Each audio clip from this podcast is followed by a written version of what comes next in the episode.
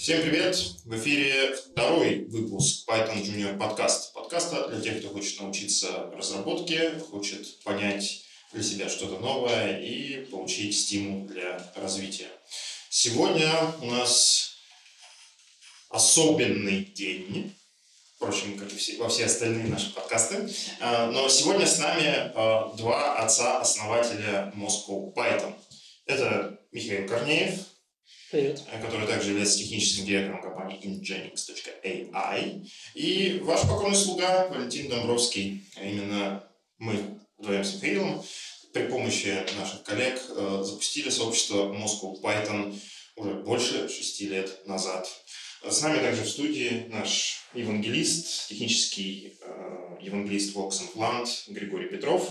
И мы благодарим Vox Plant за предоставленную для записи эту замечательную, уютную студию.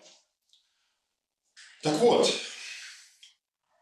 6 лет назад, больше, чем 6 лет назад уже, да, на самом деле э, наш 60-й метап, юбилейный, можно сказать, 60-й метап, э, состоится в сентябре э, этого года, собственно, в следующем месяце, 21 сентября, он пройдет в компании Яндекс. Скоро мы его, ну, скоро мы анонсируем на него регистрацию, а может быть мы выложим а, запись этого подкаста уже тогда, когда регистрация была анонсирована. Ну, неважно. В общем, больше чем 6 лет назад мы запустили наши метапы. И э, вот в ходе обсуждения нашего нулевого выпуска нашего подкаста в нашем сообществе в Фейсбуке Moscow Python а, прозвучал такой один интересный вопрос от э, пользователя э, Сергея Соколова который спросил нас, эм, объясните, почему э, джуниоры должны ходить на мероприятия? Вообще, зачем они нужны, эти мероприятия? Э, кстати, Сергею мы дарим лицензию на IDE by Charm. Э, Сергей, напишите нам, пожалуйста, через форму обратной связи на сайте подкастов. Под лицензией действительно в течение трех месяцев. В течение трех месяцев нужно его активировать, и в течение года вы сможете бесплатно пользоваться IDE by Charm. А, ну так вот, э, зачем куда-то ходить? Да, вот э, скоро не будет колл-центра, будет один сплошной вокс-имплант. Мы про это уже э, знаем хорошо, да, там, дроны бороздят э, большой театр э, и нам доставляют посылки, вообще кругом сплошной интернет, э, собеседование проходит по скайпу, э, информации и курсов э, в интернете полно, э, встает вопрос, зачем нужны метапы, сообщества, зачем вообще это все нужно? Мне кажется, что офлайновые мероприятия в любом случае останутся, потому что заменить их интернетом ну, я не говорю, что когда-нибудь, возможно, будет там настолько крутая виртуальная реальность, что мы там потеряем границу между онлайном и офлайном. Это пока еще фантастика.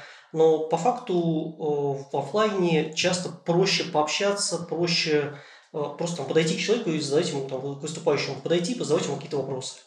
А, просто по быть в тусовке людей, которые, которым интересно то же самое, что тебе, которые делают то же самое, что ты делаешь. Вот, собственно, Валя упомянул, что мы там когда-то запустили Moscow Python, собственно, там, не знаю, моя мотивация была такая, что мне было интересно общаться с коллегами, а тогда там я работал немножко в другой области, и мне там было ну, сложно. То есть я на работе, у меня не было коллег-программистов, на питоне тем более, и мне надо, хотелось с ними просто общаться. Вот, и там, я, я это по факту делал для себя, чтобы, чтобы решить свою проблему. Собственно, джуниору, мне кажется, очень важно ходить на мероприятия, потому что, во-первых, ты изучаешь что-то новое. На каждом этапе есть доклад совершенно разного уровня. Вот, не знаю, я каждый, каждый раз прихожу, и хотя я, в общем, довольно давно в разработке, и там чего-то знаю, но все равно на каждом этапе рассказывают что-то такое, про что я никогда не слышал, и в чем я, например, там не разбираюсь. И это очень интересно, это расширяет твой кругозор, Э, есть доклады начального уровня, есть доклады продвинутого уровня, в любом случае на подкорке что-то да останется. Григорий, это твое мнение? Мне, как социопату, тяжело отвечать на гуманитарные вопросы, поэтому я попробую ответить как инженер. Считается, что наш мозг эволюционно создан для того, чтобы общаться. Общаться мы любим, умеем, это то, вокруг чего крутится наш социум. И то, как мы получаем информацию, как мы запоминаем информацию, как мы относимся к информации, полученной при личном общении и полученным при чтении, например, в интернете, на Stack Overflow, на Reddit, это две разные вещи. Поэтому чтение книг, общение, изучение подкастов очень рекомендуется перемежать каким-то личным общением. Это просто хорошо для нашего мозга, чтобы он получал тот тип информации, для получения которого он эволюционно сконфигурировался. Это первый из двух. А второе – это когнитивные искажения, ошибка выжившего. Если в изучении программирования мы очень сильно полагаемся на интернет, то такая вот неочевидная штука. Казалось бы, на Stack Overflow есть ответы на все вопросы. Но на самом деле на Stack Overflow отвечает очень небольшая группа разработчиков, у которых есть время, чтобы отвечать есть скиллы, чтобы писать текст, но не все компетентные разработчики умеют хорошо оформить свои мысли. И они хотят отвечать. То есть мы получаем не какие-то объективные ответы по индустрии, мы получаем ответы тех, кто захотел и смог ответить. Это знаете, как а, опросы. По результатам опросов мы получаем мнение тех, кто прошел опрос но мы не имеем никакого представления, как эта небольшая группа прошедших опрос коррелирует вот со всеми остальными. Поэтому, приходя на метапы и на конференцию, у нас есть возможность пообщаться с живыми людьми, большинство из которых не пишет на Stack Overflow, на Хабар, и получить гораздо более близкую к реальности картину. Она может быть не такой точной, она может быть не такой м, идеализированной, но она будет отражением того, чем сейчас живет индустрия, и это тоже очень важно. Согласен, согласен. Но если бы я не был с этим согласен, то вряд ли мы бы уже больше шести лет делали наши этапы регулярно а, и организовывали бы другие офлайн активности. В принципе, Миш, твоя мысль о том, что вот когда мы об этом думали, мы просто посмотрели вокруг и увидели, что просто ничего такого нет, она действительно, как говорится, имеет место быть, потому что, ну, то же самое с этими нашими подкастами просто посмотрели и увидели, что ничего нет, значит, нужно это сделать. Еще я могу признаться в страшном. А, на самом деле у меня одна из мотиваций была зависть. А, тогда было очень сильное в Москве сообщество Ruby, Ruby on Rails. Uh-huh. Вот они прям были очень активные, делали большие конференции, делали метапы. Я смотрел, а Python сообщество тогда было ну, не очень активное. Я смотрел на рубистов и думал, блин, вот почему у них это есть, а у нас нет? Несправедливо, мы же клевые. На самом деле зависть иногда правильно, как это, правильно канализированная, э, иногда может вполне себе стать э, движителем для чего-то. Ну да, так сказать, белая зависть, да? можно, можно назвать это так. А, да, действительно, и сегодня ну, мы без должной скромности одно из крупнейших, ну, ладно, давайте, если сказать без скромности, крупнейшее и самое активное сообщество разработчиков в России говорят, даже сравнимы с некоторыми э, американскими сообществами. Ну, например, как в городе Сиэтл в Соединенных Штатах Америки. Тоже хорошо. А, так что, друзья, ходите на метапы в Москве, Питере, Томске, Тольятти, Владивостоке, где бы вы ни находились. Если метапов нет, ну, сделайте, как это сделали мы 6 лет назад. А, организуйте свои встречи. А если вы не знаете, что для этого нужно сделать, как э, прийти в компанию, которая поможет вам с площадкой, например, или как находить э, спикеров среди вашего комьюнити в вашем городе, обращайтесь к нам, мы с удовольствием вам поможем. Ну и надеюсь, что скоро мы запустим новую платформу на сайте Python.ru, которая э, поможет всем локальным сообществам организовать что-то такое же, как мы делаем это в Москве. Вообще, я люблю вспоминать э, вот эту фразу Гвида Ван Россума, создателя языка Python, о том, что Python — это язык, созданный сообществом. И мы это, как Moscow Python, мы это ощущаем, наверное, больше всего. А, да, и вы можете обращаться к нам через форму на сайте или писать в комментариях под видео, мы с вами свяжемся, пообщаемся с радостью, ответим на ваши все вопросы. А, наш следующий вопрос наша следующая тема. А, вот ты сходил на конференцию или метап. Вот, набрался знаний. Пора вроде как применять их на практике. И вот этот самый животрепещущий вопрос э, на тему того, а, собственно, на тему поиска работы, который мы обсуждаем в каждом выпуске, да, поиск работы начинающего разработчика. Резюме, а, соответственно, как его составлять, куда его размещать, кому ходить, кому не ходить, куда писать, куда не писать. Вот Михаил недавно обработал громадную базу резюме, вот, и может по этому поводу высказать свое мнение. Ну да, у нас сейчас команда активно растет, то есть мы, в принципе, вот там за последний год выросли, выросли с 5 до 20 человек, вот, и там сейчас продолжаем как бы набирать разработчиков, там, в том числе Python. И да, э, у нас, наверное, основной способ поиска – это отсмотр резюме на HeadHunter. То есть мы, мы, мы сами смотрим, там, выбираем по параметрам, смотрим резюме и связываемся с теми, кто, там, кто нам кажется интересным. Это, наверное, не самый, э, как бы сказать, не самый простой способ, это довольно трудоемко, но при этом оно позволяет довольно неплохо фильтровать этих людей. И вот то, что я вижу, действительно очень часто, особенно там новички, очень плохо оформляют свое резюме. То есть э, самая большая проблема, вот, ну как бы две. Во-первых, люди там пишут, что вот я работал здесь программистом, да, программировал программы. Вот что ты конкретно делал, э, в чем заключалась там твоя работа, непонятно совершенно. Вот просто указана компания и должность, и из этого там человек, который читает ваше резюме, должен сделать какой-то вывод. Скорее всего, там этот вывод будет не сильно в вашу пользу, ну, если только вы не работаете там в компании Google, условно говоря, там, да, там, чем вы занимались, это уже будет там не, не так интересно, да, там какие-то да, красивые имена. Назови должность технический директор да. Google. все, все быстро лицо да. На, на, на, на начальную позицию в Nginx вы легко попадете. Если, да. если дальше, дальше вторая проблема – это когда люди начинают описывать какие-то проекты, большие проекты, в которых они принимали участие, и не рассказывают о своей роли. Вот это прям проблема. Мы там делали какой-то машин ленинг на бигдейте, что-то еще там и так далее. Но понятно, что если человек начинающий, то его роль была там не очень большая. И ты начинаешь его спрашивать, вам все равно на собеседованиях этот, опыт, этот вопрос зададут. Э, и если окажется, что ваша роль в проекте, то есть вы описали какой-то космический корабль, да, а вы там э, рядом с этим кораблем подметали палубу, ну, это скорее будет минус к вам, когда, когда вы дойдете до, там, может быть, вы пройдете, конечно, первых HR, которые просто делают первичный отбор. Но вот на следующем этапе это скорее будет говорить не в вашу пользу. Поэтому говорите, не просто описывайте большой проект, рассказывайте, в чем ваша, ваша роль была. А, если вы джуниор, все понимают, что у вас там была не какая-то ключевая роль. Это нормально. Прям честно расскажите, что вы делали.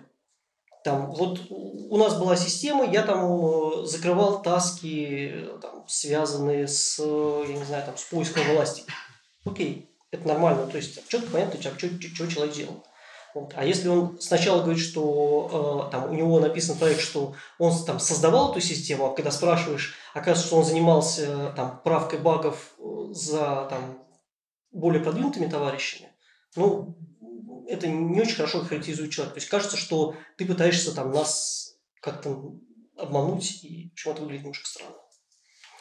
А, что еще? Перечисляйте те технологии, которыми вы, вы, вы владеете, даже, даже с которыми там зна, знакомы. Ну, то есть, вот, если что-то пробовали, ну, там можно вполне перечислить, просто там написав, что, ну, вот там я там, не знаю, в свободное время немножко там с реактом ковырялся, никто не будет от вас ожидать, что вы там какой-то React-гуру, но это там для меня это, наверное, некий плюс, что человек смотрит в соседние технологии. Даже если там немножко в свободное время что-то поделал, это уже как бы гораздо лучше, чем, просто сидел сложа руки.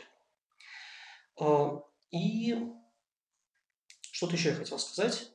А, вот, наверное, у меня есть любимый вопрос на собеседовании, на который там примерно половина людей, э, ну, как бы не могут ответить, сказать, ну, как нормально. Вот вопрос очень простой. Э, расскажите вот о какой-то последней технологии, библиотеке, инструменте, который вы изучили. Там, ну, просто что в этом было интересного. Э, извини, что перебиваю, да, хотите вогнать человека в краску, спросите, какую последнюю книгу он прочитал. Нет, нет, нет, ну, смотрите. Если... Жестоко было. Я, я, я не прошу книгу. Я, я, я, я, это так. Я, я, я, я исхожу из того, что э, как бы джуниоры делятся на две категории. Да? Хорошие, любопытные джуниоры и те, с которыми я не планирую взаимодействовать. То есть, если ты джуниор, это, если у тебя мало опыта, это нормально. Если у тебя мало опыта, и ты последнюю что-то изучил полгода назад, то это, наверное, ну, по крайней мере, возможно, есть где-то места, где таких людей, э, ну, там, для них есть работа, но вряд ли таких мест очень много. Если ты джуниор, ты должен э, расти, ты должен постоянно развиваться. Вот просто мы в компании периодически берем ну, там начинающих разработчиков, и мы сразу вот там видно, если, если человек, человек как бы прогрессирует быстро, то в него имеет смысл вкладываться, и, им там им имеет смысл заниматься. Если нет, то ну, как бы с ним приходится попрощаться. Спасибо большое, Миша, за эти хаки. ну, хаки, не хаки, не хаки, на самом деле, да, просто здравый, здравый смысл, как мне кажется, да, за этот здравый смысл, который, о котором полезно помнить, когда вы ищете работу. А, да, слушайте, Михаил также нанимает а, начинающих разработчиков, так что обращайтесь. Ну, а, ну может, может, может быть, еще можно поговорить о том, там, куда можно пойти начинающим разработчикам, потому что вот на самом деле я, ну, там у меня просто вот был на прошлой неделе в Фейсбуке э, кто-то из знакомых написал, там ребята делают какой-то сервис поиска психиатров, э, Иван, ну, короче, чувак, который, который был продуктом в Яндексе, потом ушел в чат, в чат продуктом, вот, а они сейчас делают какой-то свой, свой стартап про поиск, про подбор психиатров, онлайн, что-то такое. Mm-hmm. Психологов, наверное, все-таки. Ну, окей, психологов. да, скорее всего, психологов.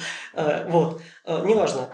И они э, хотели найти какого-то начинающего разработчика, которому было бы интересно там, поучаствовать в достаточно там, большом проекте просто для начала за идею и за опыт.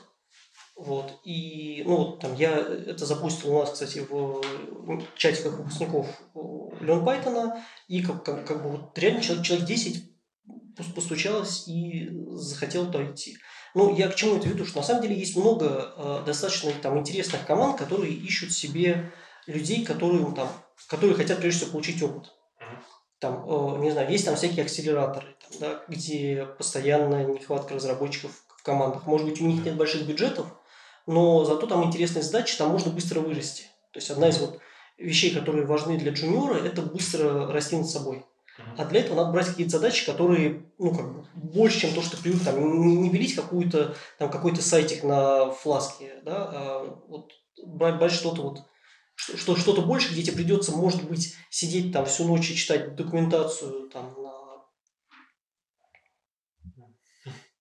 на какой-нибудь Voxel Plant, вот, но при этом э, это сразу даст тебе там, даже если на этом проекте ничего не получится, но если ты скажешь, что я там, не знаю, ну, предположим, да, там, вот говорили про Oxplant, я там на Oximplante сделал э, там какой-то виджет, который позволял там человек, нескольким людям э, соединяться с этим психологом, проводить какие-то групповые, я не знаю, как это называется правильно, ну, занятия, сессии, занятия. Вот. Это сразу вас поставит э, как бы на любом собеседовании, на любом, э, в любом резюме такая строчка, даже если вы делаете бесплатно, это хорошая строчка резюме. То есть вы взяли, даже если вы разработчик, вы взяли соседнюю технологию, э, разобрались, сделали что-то рабочее. Классно. Вы свою ценность повысили. И очень хорошо, на самом деле, что ты отмечаешь э, роли создания таких проектов, может быть, каких-то нестандартных даже да, решений для действительно для строчки в том самом правильном резюме, которое мы обсуждаем.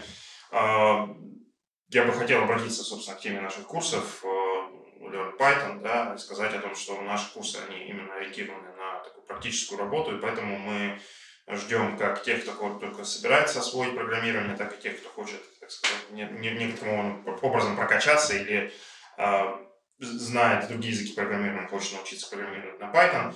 И в ходе курса мы даем возможность создать свой собственный проект под руководством куратора, э, и вы получаете тот самый опыт, как бы, который уже может стать вашей первой строчкой вашего э, резюме разработчика. А Михаил э, является сказать, ведущим преподавателем, организатором наших курсов. Так что, если вам нравится... Если вам нравится, как я говорю, то на курсе я говорю много. Да, да, придется много слушать Михаила, так что прислушайтесь к его словам, э, поймите свои внутренние ощущения, да, как бы нравится вам это или нет. И приходите к нам а, по коду Junior 1, а, скидка 10% на наш осенний и зимний набор нашего курса, соответственно, это 10 и 11 набор, а, learn.python.ru. Спасибо большое, Миша. Гриша, а вот э, э, даже, я бы сказал, не в первом, а в нулевом выпуске нашего подкаста, который вышел э, пару недель назад, ты говорил о том, что вы недавно наняли первого питаниста Vox Implant. Скажи, пожалуйста, на какие, как он смог обратить на себя внимание, ну, я думаю, были разные кандидаты, вы, наверное, также отсмотрели там, большое количество резюме. Что именно зацепило вот э, в этом человеке, скажем так, который... Ну, он как, и меня, он, как и я, изучает японский. Шутка. А, на самом деле, когда я смотрю на резюме, мне надо понять две вещи. Сможет ли человек делать работу и будет ли человек делать работу. Это разные вещи. Как э, хорошего способа понять, сможет ли человек делать работу по программированию, сейчас нет, потому что нулевая цена копирования, отсутствие фундаментального образования, то, о чем я очень люблю рассказывать. Поэтому все задачи, которые мы делаем, это новые задачи. Если кто-то задачу уже один раз сделал, второй раз ее делать не надо. И трудно по прошлому кандидату предсказать будущее, как он будет справляться с другими задачами. Но можно смотреть на косвенные признаки. Что человек пишет о том, изучает ли он новое. Вот совершенно правильно Миша подметил, что Джун, а в общем и любой такой айтишник, я 20 лет пишу программы, я продолжаю изучать новое. Программирование – это такая индустрия, где мы постоянно изучаем новое. Если это отражено в резюме, это очень хороший звоночек. А, если мы используем Headhunter, мне нравится использовать Headhunter, то там в конце, после мест работы, есть замечательная секция «Обо мне» где обычно э, пишут, э, что э, кино, музыка, права категории Б. И стрессоустойчивый. Это, да, и стрессоустойчивый, быстро учится. Это некие общие слова, которые для меня, как для человека, который будет делать найм, звоночек. И это штамп. Почему кандидат туда написал штамп? Хм, может, его заставили написать это резюме? Может, его мама заставила написать это резюме или девушка? Очень подозрительно. Там, конечно же, очень хорошо отвечать на эти два вопроса. Почему я считаю, что смогу делать эту работу и почему я считаю, что я буду делать эту работу. Как выглядит э, идеальное описание джуна для меня? Вот представьте себе, что я нейрофизиолог-любитель, хочу устроиться в лабораторию к нейрофизиологам. Но объективно, оценивая свои знания, могу предположить, что я могу там помыть пол, э, настроить все компы и там, не знаю, ну, гуглить что-нибудь в интернете. Вот, потому что медицинского образования нет, биологического нет, химического нет, нейрофизиологию знаю на уровне примерно там 10-15 областей внутри мозга. А, но, предположим, у них адовая нехватка кадров, как сейчас э, в программировании, что бы я написал. Первое. Почему я считаю, что я смогу делать эту работу? Ну, у меня ведь нет опыта, я не смогу делать эту работу, да, но, но смогу, но не смогу, какой-то парадокс. Как это написать? А, я бы написал следующее, что, ребят, я всю свою жизнь фанател от нейрофизиологии. Я э, читал учебники. Кстати, прочел этот учебник, этот учебник и вот этот учебник. Я постоянно смотрю видео на э, YouTube, э, подписан на рассылочки вот эти. Недавно посмотрел видео препарации мозга, и, знаете, я уже начинаю узнавать его части и их отношения друг от друга. Я понимаю, что первые несколько лет я смогу приносить очень мало пользы, но знаете, у меня очень неплохой бэкграунд в IT, поэтому с компами я вам помогу э, хорошо. Я готов э, учиться, показывайте мне книгу в нерабочее время, я готов ее прочесть. Вот это вот звоночек, то есть я достаточно мотивирован, чтобы выйти за пределы социального контракта, что 8 часов мы как бы одна личность на работе, рабочее время заканчивается, и мы как бы другая личность. Но если я Джон, я готов выйти за пределы этого социального контракта, что, ребят, я готов инвестировать. Вот вы мне говорите, какую книжку читать, какие курсы смотреть, я буду. Э, до этого я изучил несколько десятков языков программирования, сотню фреймворков. Вот мой трек-рекорд. Учиться я умею. По аналогии Джон тоже может написать, что, ребят, я начал заниматься программированием, потому что считают, ну вот, например, что э, программисты зарабатывают много денег. Да, а я очень люблю деньги. Мне нравится жить в хорошей квартире, есть э, вкусную еду и там э, водить мою девушку в лучший ресторан. А ради денег я готов э, много работать. После восьмичасового рабочего дня я готов сколько надо читать книжки, которые вы мне скажете, выполнять задачи, которые мне скажете. Во время работы я не буду сидеть ни в Фейсбуке, ни ВКонтакте. Я буду стараться все это время посвятить тем задачам, которые вы мне дадите. Далее раскрываем мысль, что человек вообще может учиться, да, что посмотрите, вот я обучался, например, в университете или не обучался в университете, сейчас высшее образование для программистов не критично. Я обучился вот этому и этому, я ходил э, в кружок там на фортепиано, и теперь очень неплохо э, играю на фортепиано, э, выучил за пару лет неплохо английский, начал учить французский, учиться я могу. А, и второе – это мотивация. А почему человек будет делать эту работу? Ну, я в целом уже рассказал соответствующие блоки. Если бы я подавался на нейрофизиолога, я бы объяснил мотивацию просто, что меня это прет. Мне реально нравится очень изучать, как работает наш мозг, как работают э, нейроны, как там по соме непонятным нам образом собирается потенциал действия с дендритного дерева, и потом через аксонный холмик, соответственно, по милированному аксону идет в другие дендритные деревья. Это реально клево. А человек может писать какую-то свою мотивацию разную. Можно написать мотивацию деньги. Это нормальная мотивация. У меня мотивация деньги, они мне нравятся я их э, трачу вот на такие вот вещи. Э, я буду ради денег делать то-то и то-то. Человек может писать, что он из семьи э, инженеров, э, программистов, мам программист, пап программист, старший брат программист. Ну, мне реально хочется с ними говорить на одном языке и хочется быть в своей тусовке. Друзья программисты. Просто нравится, что современный мир – это IT-мир, хочется быть модным. Любую мотивацию, что угодно, чтобы показать мне, как работодателю, что человек будет эту работу делать, а не просто мама заставила, ну иди работать куда-нибудь. И вот он пришел куда-нибудь. А у меня дракон. А он куда-нибудь пришел. И они не мачатся. Два этих э, не очень сложных поинта, если их отразить в резюме, поднимут его шансы раз в 10. Последнее на сегодня, кстати говоря, о том, как вообще люди приходят к этому, к изучению Python. Почему Python, а не, кстати, вот как ты сказал, Rails, да, Ruby, Ruby on Rails. А, кто-то занимается анализом данных, э, кто-то делает свои сайты. Вот мы кстати, как Moscow Python проводим такие мероприятия Django Girls, когда помогаем девушкам э, создавать там, свои первые блоги на Django, в частности. Да. Вот. Э, кто-то просто решил, что знать программирование – это один из важнейших навыков э, в современном мире. Об этом, кстати, говорят очень многие, что даже если тебе не нужно это в твоей повседневной деятельности вот прям так вот э, напрямую, то, ну, это как знать иностранный язык, например, да? Вот.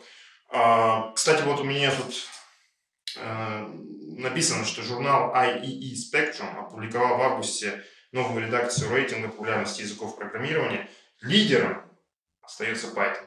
Ну, рейтинги как бы разные бывают. Где-то э, другой рейтинг языков ну, программирования. А, а, а спектр, если не ошибаюсь, это все-таки журнал больше научный и а, то, да. есть, то, то есть я, я по-моему, видел этот рейтинг, это все-таки больше про языки в науке, то есть там, там, там, ну, да. там в языках Джулия, например, а это такой совсем для ученых язык там, угу. и вот он там довольно высоко.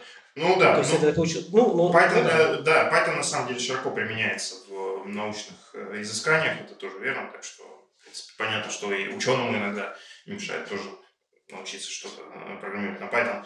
А, ну да, разные существуют рейтинги. В августовском рейтинге языков программирования от TOBE Python приблизился к топ-3. Э, отчет Headhunter, он входит в топ-10. Э, Stack Overflow тоже публиковал, что популярность языка Python там, сильно растет и тоже входит в топ-3, насколько я помню. Вообще рейтинги, Гриш, это вообще имеет значение для... Нужно ли гоняться, так сказать, языку программирования за какими-то позициями в рейтингах, должны ли мы, как сообщество разработчиков на Python, стараться сделать все возможное, чтобы язык занимал а, какие-то высокие позиции, важно ли это для того, кто э, ищет, в общем-то, с чего ему начать свой путь в разработке? О, а, рейтинг – это в первую очередь статистика. Статистика – это наука, она достаточно сложная и подвержена большому количеству когнитивных искажений. Поэтому, к примеру, первое место в рейтинге, третье или шестое, ну, трудно что-нибудь об этом сказать. Потому что в первую очередь в рейтинге поучаствовали те, до кого этот рейтинг дотянулся. А что используют э, программисты там в Siemens, в Motorola, в Hewlett Packard, там в недрах Microsoft и так далее, мы не знаем, и составители рейтинга не знают, потому что они работу работают, они вопросы на Stack Overflow спрашивают. Шутка, конечно, тоже спрашивают, но гораздо меньше. Э, рейтинг, он статистически важен, чтобы примерно посмотреть, там язык, например, от 1 до 10 или от 90 до 100. Вот. Э, то есть рейтинг играет именно такую роль. Нам говорят про какую-то технологию, мы смотрим примерно на в начале этого рейтинга, в середине или в конце. И вот язык, например, на третьем месте, язык на 63-м месте, они вот, да, совсем разные. А разница между языком там на третьем и на седьмом месте, ну, ничего не понятно. Отлично. Ну да, опять, опять же, как, как, как устроены эти рейтинги, там рейтинг Stack Overflow – это вопросы, которые задаются на Stack Overflow. Да. Вот если по языку стало больше, стали больше задавать вопросы, это что значит? Он стал популярнее, или там стало больше багов, или туда пришло большое количество людей, которые этим языком не могут пользоваться. Ну, то есть, короче, мы можем, мы можем, вот здесь уже пошло предположение. Да. Вот э, рейтинг, который вот это О, как, как я, я не, не могу это произнести. Э, IEE Spectrum? Нет, вот который а, второй. О, OB. Да, OB, вот это вот. Это, по-моему, по поиску Гугла они вообще делают, по, по, по Google трендам, если я не ошибаюсь. Uh-huh. Соответственно, тоже чаще язык стали забивать в поиске. Что это значит? Угу. Ну, понятно, что язык ну стал ну, да, популярнее, но... Поводы. Да, могут, новая версия. Могут быть разные поводы, да. да. Поэтому вот я согласен с Григорием, что вот эти вот колебания там третье, пятое, первое, оно не сильно важно. Вот действительно важны какие-то вот, э, ну, большие, большими кусками на, эти, на этот рейтинг надо смотреть. Ну, то есть пока за Python мы можем быть в любом случае спокойны. Да. А, Знаешь, я да. вот в конкурирую, как это, в моем любимом подкасте Radio T я услышал замечательную фразу, что Python это uh, number two, number two, uh, second best language for everything. То есть uh, второй лучший язык для любой задачи. Он действительно uh, для каждой задачи можно найти специализированный язык, который решит ее лучше.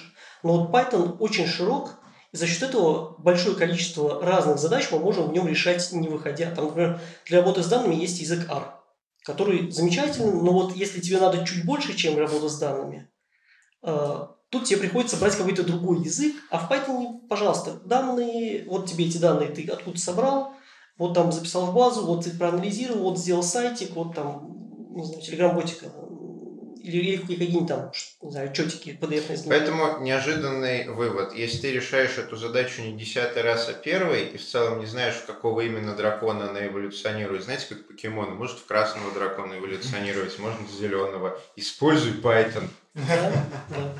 Да, и Python действительно он подходит для всего, и даже фреймворки для написания мобильных приложений на Python. Некоторые люди этим занимаются. И, кстати, интересно, что вот ты это сказал про универсальность языка. Я вспоминаю, что я когда-то смотрел курс MIT а, «Введение в программирование», на котором объясняли просто основные, а, скажем так, концепты программирования, да, как это работает, функции, классы, а, сортировки и так далее, и так далее. Ну, и это не было курсом Python, но в качестве примеров, в качестве языка для примеров они брали именно Python. Потому что, ну, кажется, что на нем это все объяснять проще всего, и сама логика языка позволяет с этим легче обходиться, скажем так. Ну что ж, э, кажется, у нас все. Да, спасибо большое, э, друзья. Спасибо всем, кто нас смотрел и слушал. С нами сегодня в студии э, были Михаил Корнеев, основатель Moscow Python э, и технический директор компании Genix AI. Григорий Петров, евангелист Moscow Python, технический евангелист компании Box Implant. Ваш покорный слуга, основатель Moscow Python Валентин Домбровский. Пишите комментарии, ставьте лайки, подписывайтесь на наш канал.